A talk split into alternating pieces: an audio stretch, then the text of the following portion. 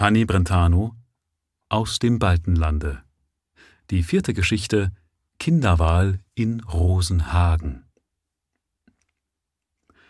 Warum der Ort Rosenhagen hieß, wusste niemand, denn es gab weit und breit in den versandeten, verwahrlosten Gärten, die sich hinter den niedrigen, armseligen Häuschen hinzogen, keinen einzigen Rosenstock.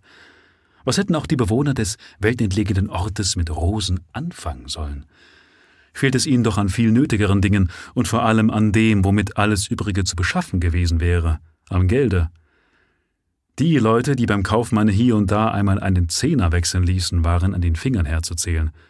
Die anderen waren schon froh, wenn sie ihren Bedarf an Waren kopekenweise erstehen konnten, ohne immer wieder aufschreiben zu lassen.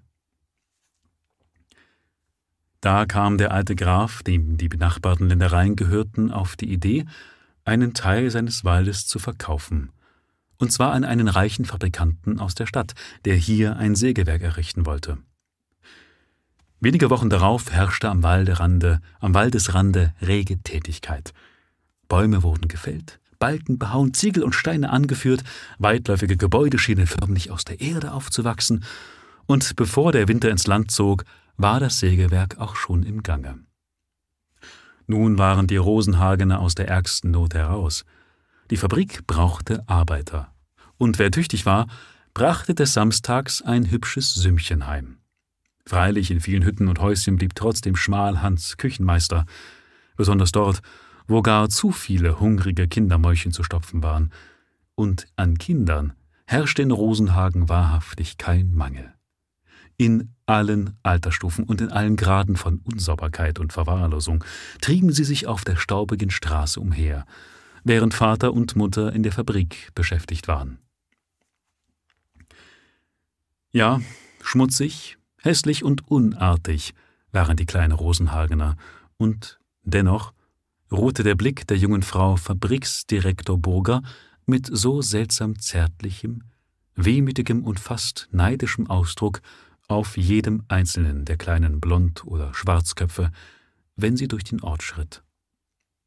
Die Frau Fabriksdirektor wohnte draußen in der Nähe des Sägewerks in einer schönen neuen Villa, und in ihrem kunstvoll angelegten Garten erblühten bald nach ihrem Einzuge sogar wirkliche duftende Rosen, die sich, wie es schien, die Aufgabe gestellt hatten, durch besonders reichen Blütenschmuck dem Namen des Ortes endlich Ehre zu machen.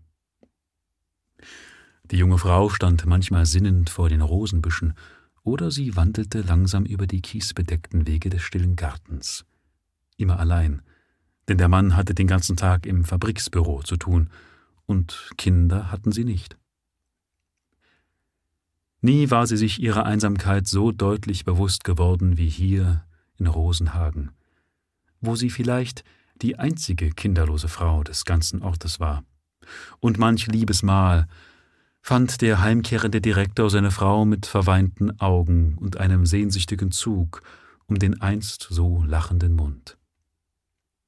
Das konnte er auf die Dauer nicht ertragen, und eines schönen Sommertages flog die Kunde durch den Ort, die Frau Direktor wolle ein kleines Mädchen adoptieren. Und alle Mütter, die bereit wären, von ihrem Kinderreichtum der einsamen Frau gegen klingenden Dank etwas abzugeben, sollten sich mit ihren Kleinen am nächsten Sonntag in der Villa einfinden. Diese Nachricht rief in manchem armen Mutterherzen großen Zwiespalt hervor. Schwer hatte man es ja mit den Kindern, das war schon wahr. Und oft wusste man wirklich weder aus noch ein vor Ärger und Sorge und Arbeit, aber sein leibliches Kind hergeben, selbst wenn es lange nicht das einzige war, das ging doch auch nicht so ohne weiteres. Andererseits wieder, wenn dadurch vielleicht der ganzen Familie geholfen werden sollte, wenn alle Not mit einem Schlage ein Ende nehmen konnte, denn knausern würde die Frau Direktor nicht, das wusste man, und gut würde so ein kleines es bei ihr auch schon haben, gut und warm und immer satt zu essen. Am nächsten Sonntag erschienen zur festgesetzten Stunde im Flur der Villa etwa ein Dutzend Arbeiterfrauen. Jede von ihnen hatte ein Kind auf dem Arm oder an der Hand. Einzelne hatten sogar ihren gesamten Nachwuchs mitgenommen, um der gnädigen Frau möglichst große Auswahl zu bieten. Ein wenig verlegen trat Frau Bürger zu den Wartenden, sprach den Paar, sprach ein paar freundliche Worte und ließ dabei neugierig ihre Blicke über die kleine Schar gleiten. Eines von diesen Kindern soll das meine werden, dachte sie erregt. Oh, lieber Herrgott, dass ich die richtige Wahl treffe. Kränklich und verwahrlost sahen die kleinen Dinger alle aus, obgleich die Mütter ihr Möglichstes, Möglichstes getan hatten, um sie in vorteilhaftem Lichte erscheinen zu lassen. Die Frau Direktor schritt von einem Kinde zum anderen, streichelte die struppigen oder sorgfältig eingeölten Haare, fragte die Mütter nach diesem und jenem und wurde immer unschlüssiger und hilfloser. Wenn doch wenigstens ihr Mann mit dabei gewesen wäre, aber der hatte darauf bestanden, dass sie ganz selbstständig entscheide und nur versprochen, auf jeden Fall mit ihrer Wahl zufrieden zu sein. Prüfenden Blickes stand sie jetzt vor einem hübschen kleinen Mädchen, das von der Mutter mit staunenswerter Beredsamkeit als brav und klug und gesund angepriesen wurde. Da ward die Tür hastig aufgerissen, und in den Flur trat ein hagerer, blasser Mann, dem zwei Knaben von drei oder vier Jahren folgten. Die versammelten Frauen blickten erstaunt auf. Was will der denn hier? fragte eine von ihnen ärgerlich, und eine andere fügte höhnisch hinzu. Der Zuchthäusler! Der Mann schien den Ruf nicht gehört zu haben. Er eilte auf Frau Burger zu schob ihr seine zwei Buben entgegen und bat zitternd vor Erregung Gnädige Frau, erbarmen Sie sich und nehmen Sie bitte diese zwei. Die Dame trat fast erschreckt ein paar Schritte zurück. Ich will doch nur ein Kind haben und ein kleines Mädchen soll's sein, kein Bube, sprach sie verwundert. Ich weiß, gnädige Frau, aber ich habe gehofft, Sie würden Mitleid haben, antwortete der Mann, ohne auf das drohende Murren der ihn umdrängenden Weiber zu achten. Sehen Sie, ich, vor einer Woche bin ich aus der Stadt heimgekommen. Aus dem Gefängnis, schrie eine der Frauen. Ja, aus dem Gefängnis wegen einer blutigen Rauferei bin ich drin gesessen, gnädige Frau. Gemordet und gestohlen habe ich nie, das weiß jeder Mord. Und wie ich heimgekommen bin, ist mein Weib auf den Tod krank im Bett gelegen und vorgestern habe ich sie auf den Friedhof hinausgetragen.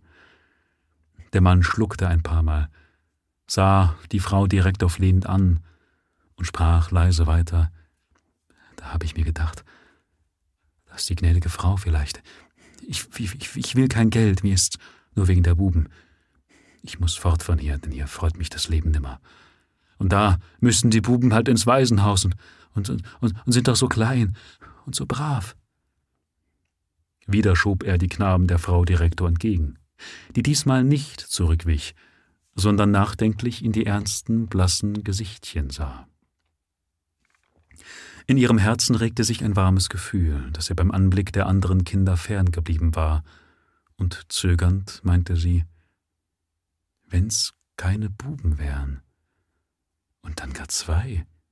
Ich könnte doch nur einen von ihnen. Gnädige Frau, fiel ihr der Mann schnell ins Wort, die beiden sind Zwillinge und waren noch nie im Leben auf einer Stunde getrennt. Und, und sie haben keine Mutter. Leise und bebend kam es über seine Lippen, und die Augen in dem traurigen Gesichte baten baten. Einen kurzen Augenblick schwankte die Frau Direktor noch, dann schlang sie die Arme um das Zwillingspärchen und sprach unter Tränen lächelnd So will ich Ihre Mutter sein, und Sie sollen auch fernerhin nicht getrennt werden. Die Kinderwahl war beendet, der Ärger der zurückgewiesenen Mütter durch ein Geschenk und einige Tassen guten Kaffees besänftigt. In der Küche schwatzte die Wirtschafterin noch mit den abschiednehmenden Weibern, im Garten aber tollte die Frau Direktor mit ihren beiden neuen Söhnen um die Rosenbeete und über die Kieswege. Der sehnsüchtige Zug war aus ihrem Antlitz verschwunden, die Augen lachten und leuchteten, und plötzlich zog sie die beiden Bübchen an sich, herzte und küsste sie und flüsterte zärtlich Froh und glücklich sollt ihr bei mir sein und gute, brave Menschen sollt ihr werden. Dazu helfe mir Gott.